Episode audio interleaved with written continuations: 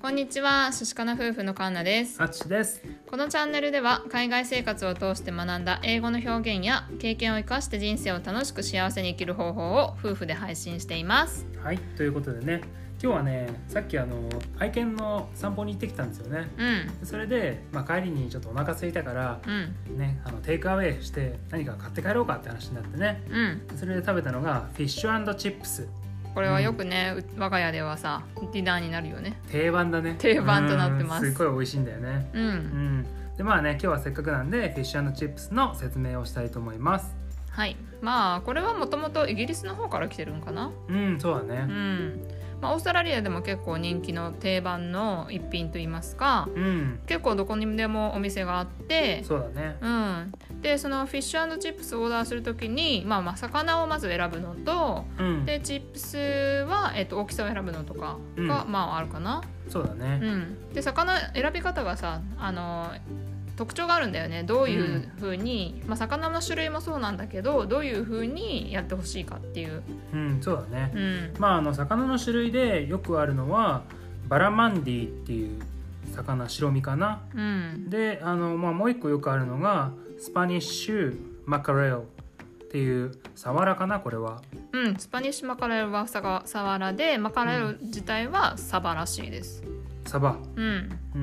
んあそうなんだね、まあうんまあ、結構主に白身の魚が多いのと、うんまあ、あとはサーモンとかなんか他にもねそういう違う種類スナッパータイとか、まあ、そういうのもあるう、、うんんけどまあう私たちがよく行ってる近所のそのフィッシュチップスの店は、えー、とこのバラマンディかスパニッシュマカデロうんが多いかな。そうだねうでんこれあの頼む時にどうやって食べますかって聞かれるんだよねうんでまあ代表的なのが、まあ、3種類あって、うん1個目がバタード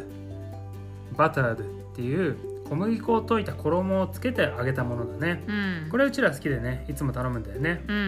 んでまあ他にもあるのがクランプクランプまあパン粉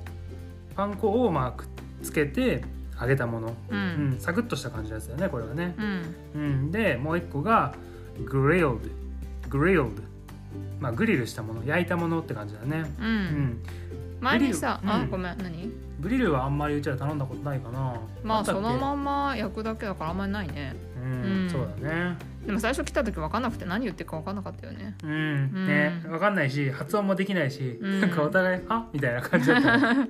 で前にこのあのこの3種類の焼き方っていうか食べ方うんをツイッターでアンケートを取ったことがあって、これをねううんん、そうそうそうみんな何が好きなのかなと思ってうちらはそのバタードが好きでうん、で、まあ、他のそのフォローされてる方にアンケートを取ったら、まあ、一番人気だったのはやっぱりバタードだったねそうだねこの衣をつけて、うんうん食べるのがやっぱ人気でした。うんで私たちそれ以外にも、えー、とフィッシュ魚と、まあ、チップス以外にも好きなのがあって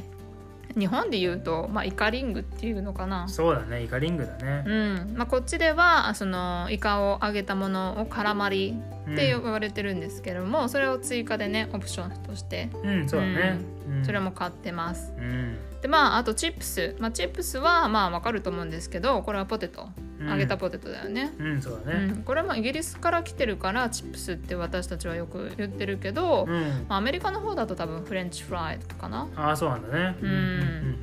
うんこっちではチップスってよく言うよねうんうんうんそうだねそうそうそうまあそれでまあ今日私たちはちょうどそのフィッシュチップスを食べたので、うんまあ、プチ雑学ではないですけど、フィッシュチップスの豆知識を紹介させていただきましたはいうんはい最後まで聞いていただいてありがとうございましたありがとうございました